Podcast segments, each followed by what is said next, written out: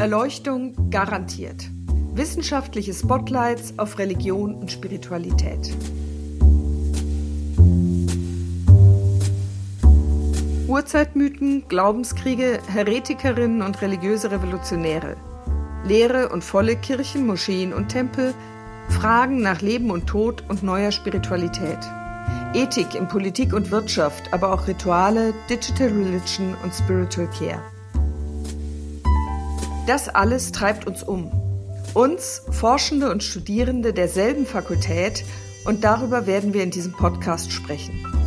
Was uns aber weiterhin beschäftigen wird, genauso wie euch, die ihr zuhört, ist Covid-19 und die Folgen der Pandemie. Wir werden das aus den verschiedenen Perspektiven unserer Fächer diskutieren. Die einen von uns kommen aus der Theologie, die anderen aus der Religionswissenschaft. Zu hören gibt es Persönliches und Wissenschaftliches. Mal mehr das eine, mal mehr das andere. Ich, Dorothea Lüttekens, bin Religionswissenschaftlerin und derzeit Dekanin der Theologischen Fakultät der Universität Zürich. Heute ist Ralf Kunz am anderen Ende der Leitung oder des Mikrofons oder des Podcastes. Ich weiß gar nicht, wie man das offiziell richtig formulieren würde. Und Ralf ist für mich einer in der Fakultät, der eigentlich in keines der typischen Stereotypen, Schemata eines Theologieprofessors passt. Und zwar im allerbesten Sinne. Ralf ist zuständig für das breite Feld der praktischen Theologie und da es eben so ein Riesenfeld ist, ist so seine, sein Schwerpunkt eigentlich im Bereich von Gottesdienst, Seelsorge und Gemeindeaufbau. Und in allen drei Punkten, Ralf, soweit ich dich als theologischen Denker kenne, passt du auch da nicht in vorgegebene Strukturen und Schemata, sondern bist da im nochmal besten Sinne ein Querdenker. Das ist mein Eindruck von dir wenn du jetzt dich selber als Person und Forscher kurz charakterisieren solltest, was wirst du dann sagen? Hm, du hast die wichtigen Stichworte schon genannt, quer und keine Schwerpunkte. Mich interessiert das Gesamte, mich interessiert die Gemeinde, mich interessiert die Kirche als eine lebendige Organisation. Und das heißt, dass äh, ganz viele Dinge, die äh, in der Kirche getan werden oder nicht getan werden, sondern äh, erbeten werden, dass das für mich zusammenstimmt und zusammenklingt. Und von daher bin ich nicht ein Spezialist, sondern eher ein Generalist. Du, wenn du von Kirche als lebendig sprichst, in einer Situation vor einem Jahr ungefähr, da hatte man so ein bisschen den Eindruck, sie schläft eher, als dass sie lebendig ist. Also da kam so der Lockdown über die Schweizer Gesellschaft und die Kirchen waren nicht systemrelevant. Die durften ihre Türen auch schließen. Und zumindest bei mir ist der große Protest von kirchlicher Seite, aber auch von anderen Religionsgemeinschaften vorbeigegangen. Haben die geschlafen? Ja, die haben zum Teil geschlafen. Oder? Äh, man könnte auch sagen, die ähm, Kirche wurde kalt überrascht. Ähm, das ist eine Organisation, ich rede jetzt mal soziologisch von einer Organisation, die ähm, äh, nicht krisenerprobt ist. Das ist aber verwunderlich. Die Kirche hat doch ja, eine Reihe von Krisen hinter Ja, ich meine jetzt nicht. Jahrhundertelange Krisengeschichte. Nein, da sind wir mitten im Thema natürlich. Ich meine jetzt die Krise, die gesamtgesellschaftliche Krise oder so eine Krisensituation, ich sage jetzt mal ein Kairos, also mit der Unterscheidung von Nasehi gibt es ja die chronischen Krisenmomente, sozusagen das Leiden. Und es gibt dieses, dieses Pandemieschock. Der hat uns alle getroffen und alle Organisationen getroffen. Ich meine das mit Krisen. Es ist wie ein Krieg oder eine Naturkatastrophe. Und die Kirche, hat, die Kirche hat damit sozusagen noch keine Erfahrung. Genauso wie der Staat äh, in einer gewissen Weise überfordert war mit einer solchen Pandemie oder wie zum Beispiel andere kulturelle ähm, Institutionen überfordert waren. Also was macht man, wenn über, äh, über Nacht sozusagen beschlossen wird, äh, man kann ähm, man kann kein Theater mehr machen, man darf keine Aufführungen und so weiter. Und die Kirche war davon betroffen und da, da, genauso wie andere, wie das Theater, wie die Kinos, wie die Restaurants und war ähm, überfordert. Also jetzt nicht in jeder Beziehung, aber sicher in dieser Beziehung, wie man sich in der Öffentlichkeit dazu verhält. Findest du denn, sie hätten sich damals wehren sollen? Es ist ja, es gab eine Debatte ähm, oder es gibt immer noch Debatten, ob die Kirchen sich äh, stärker ähm, wehren sollen gegen, und jetzt kommen verschiedene äh, solche Begriffe wie den, die Souveränität in der Krise, die offensichtlich sehr schnell vom Staat übernommen wurde, von einem Krisenmanagement. Und äh, es gab selbstverständlich auch äh, eine Reaktion darauf, äh, aber die, ist, die war sehr klein. Und man könnte so sagen, wir waren so lange Staatskirche und sind so lange in einem System, in dem sozusagen Steuerzahlerinnen, Steuerzahler, verschiedene Kräfte sagen, was Kirche ist, dass die Idee, dass die Kirche hier ein selbstständiges Subjekt ist und auftreten könnte und sagen, so nicht, diese Idee ist offensichtlich nicht so vielen Leuten gekommen. So viele, also es haben einige Bischöfe dann einfach schlicht geschwiegen. Und es gab dann auch böse Artikel, das Schweigen der Hirten ja, und so weiter. Genau. Das hat sich ja jetzt geändert, aber die Kirche ist ja auch nicht mehr so zugeschlossen, wie sie damals war.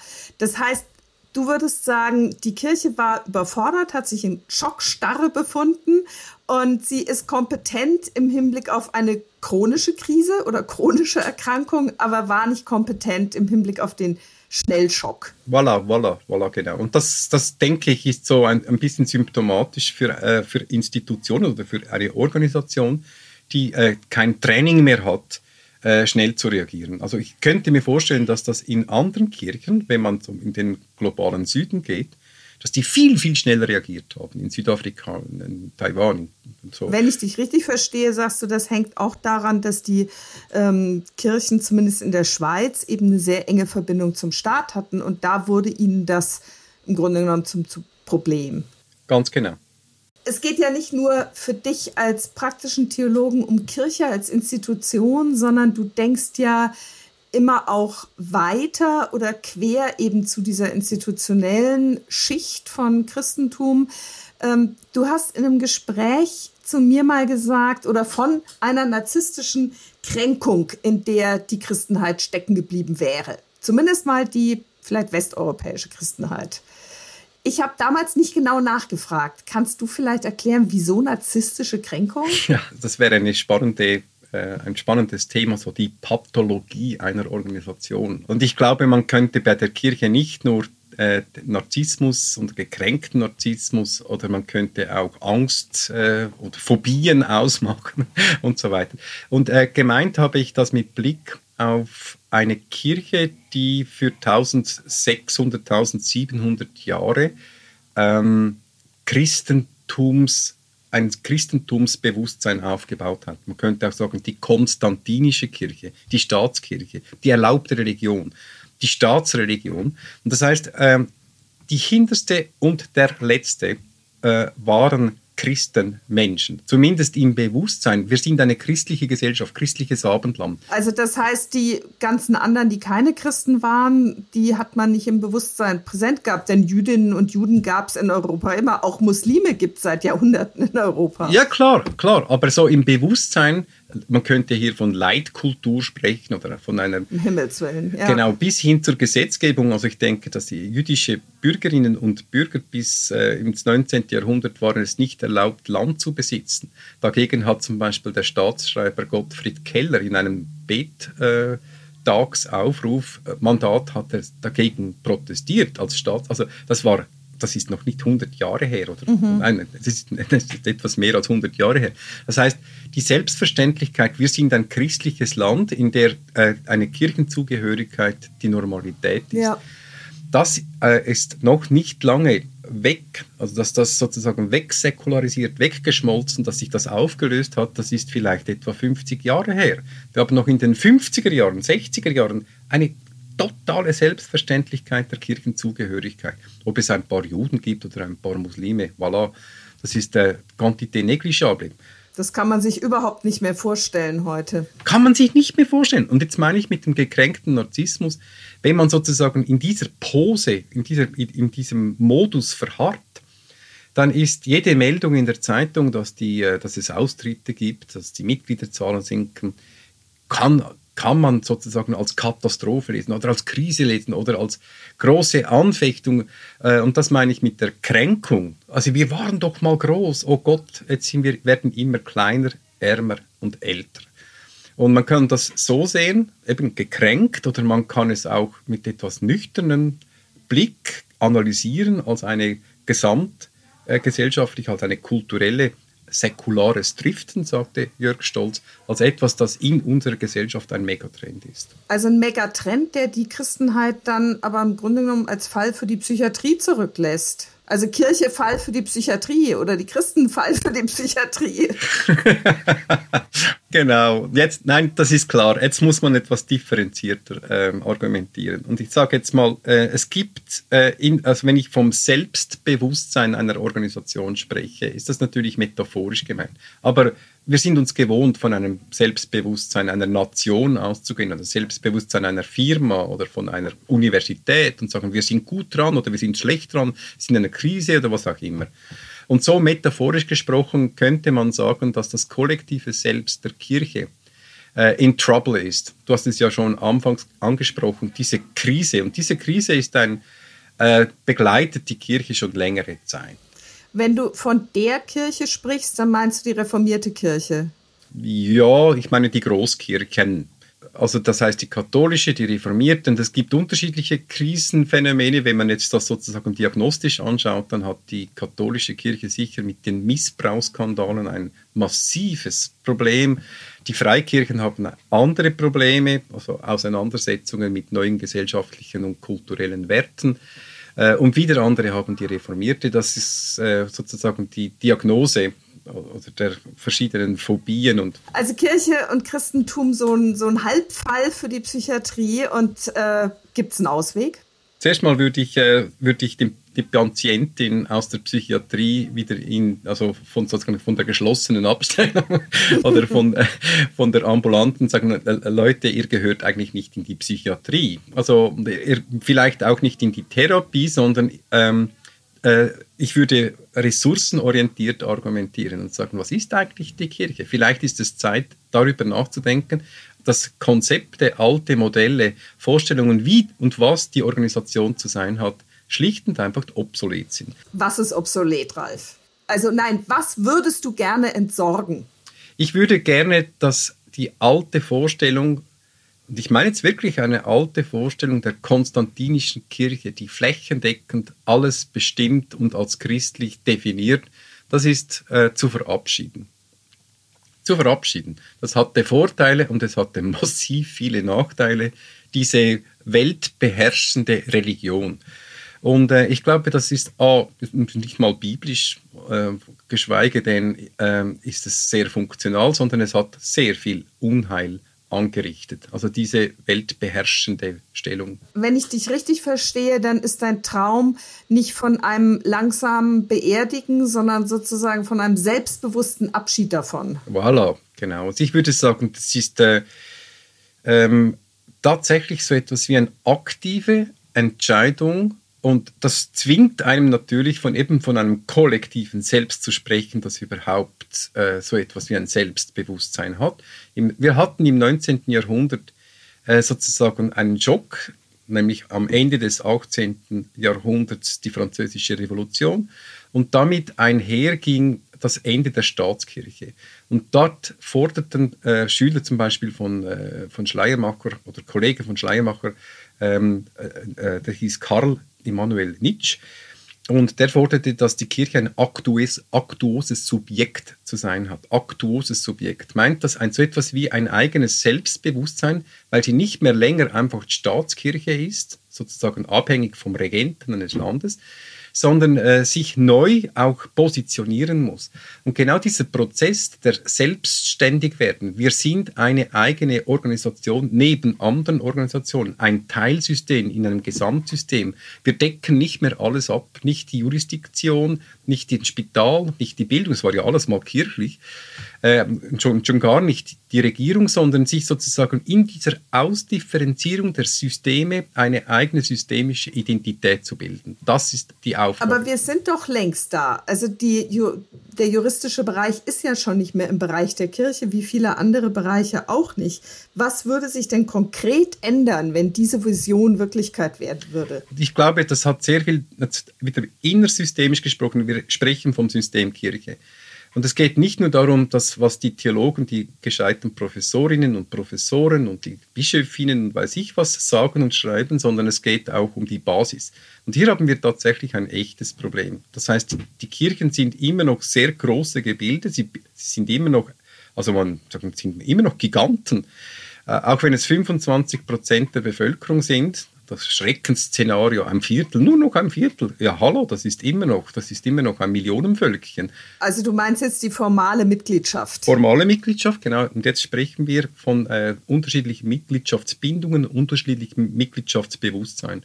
Und wenn natürlich in diesem, in diesem Mix, also immer noch, äh, wir reden von einer Großkirche, also von Hunderttausenden von Menschen, wenn äh, dort ein großer Prozentsatz eigentlich gar keine innere Bindung hat zu den Inhalten. Und jetzt sage ich, jetzt bringe ich einen anderen Begriff, wenn sie sich nicht mehr als eine Bewegung verstehen. Also das wäre jetzt analog, wie wenn ich, ich lebe in der Schweiz, aber habe null Bezug zur Demokratie. Ich lebe nicht als aktive Bürgerin und Bürger. Ich mache nicht mich, ich stimme nicht ab. Aber es da gibt es genau zwei Möglichkeiten. Entweder ich entziehe all denen dann den Schweizer Pass das heißt umgekehrt die Kirchenmitgliedschaft. Oder ich versuche diese große Masse, die sich auf diesem Kreuzfahrtschiff, formal noch bewegt, davon zu überzeugen, sich wieder zum Christentum zu bekennen und das lebendig zu leben. Ah, Dorothea. Jetzt habe ich fast, also in Amerika würde ich sagen, I love you, äh, weil du sozusagen wunderbar auf den Begriff bringst, was die Kirche jetzt zu tun hat. Also wenn, in einer Demokratie, wenn ich merke, dass ein großer Teil der Stimmbürgerinnen und Stimmbürger nicht mehr demokratisch denkt, äh, haben wir ein Problem, weil sie nicht mehr Bürger und Bürgerinnen sind in einem Staat, der davon lebt, weil sie eine Republik ist. In einer Kirche habe ich äh, Mitglieder, die sozusagen nicht mehr im Evangelium leben, die sich nicht mehr darum kümmern, die keine Ahnung haben, die äh, Analphabeten, religiöse Analphabeten geworden Aber sind. Dennoch zur Kirche gehören wollen. Dennoch zur Kirche gehören wollen, genau. Und jetzt wäre die einzig richtige Schlussfolgerung, es gibt so etwas wie eine Arbeit am eigenen Bewusstsein. Und das bedeutet eine, eine Art Mission. Ich brauche den Begriff jetzt mal mit spitzen Fingern. Bildung, eine Bildung nach innen, eine Ausbildung, Aufbildung, Aufbau dieses Bewusstseins. Wir sind Christenmenschen, deshalb gehören wir zu dieser Organisation. Und hältst du es ernsthaft für realistisch, diese doch nach wie vor großen Mengen an Kirchenmitgliedern, die sich von diesem Christentum innerlich und auch in der Praxis verabschiedet haben, wieder dahin zurückzuführen? Nein, natürlich, es ist völlig unrealistisch zu meinen, man könne sozusagen diese großen, Sie reden von Massen. Genauso wie es unrealistisch zu erwarten, dass 99 Prozent der Schweizerinnen und Schweizer äh, jede Abstimmungsvorlage kennen und sich aktiv einbringen in Demokratie. Wir sind schon zufrieden, wenn wir äh, sozusagen 50 Prozent erfassen. Und das heißt ja nicht, dass die anderen 50 Prozent deswegen schlechte Menschen sind oder dass sie sich nicht ganz und gar nicht interessieren. Vielleicht haben sie sozusagen sind sie in einer Lebensphase, in der dieser Aspekt ihres, ihrer Existenz nicht so vordergründig ist. Sie sind vielleicht am Heiraten oder am Sterben oder krank oder weiß ich was. Das heißt, es ist absolut unrealistisch, so von totalen Fantasien auszugehen. Aber äh, spielt das eine Rolle? Es geht letztlich darum, dass äh, eine Art selbstbewusste ähm, Wende im kollektiven Auftreten der Kirche ist. Wozu sind wir da? Wer sind wir?